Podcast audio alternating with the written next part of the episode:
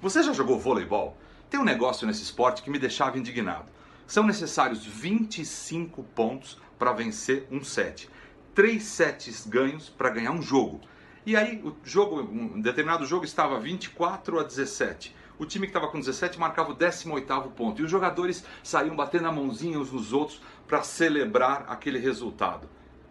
De repente eu descobri o seguinte, eles estavam celebrando sim o pequeno resultado, porque a somatória dos pequenos resultados perfaz o grande resultado. Olha que poder que isso tem. Isso em liderança, o líder que enxerga isso, a celebração dos pequenos resultados, ele consegue perfazer um grande resultado. This is the point. This is the match point.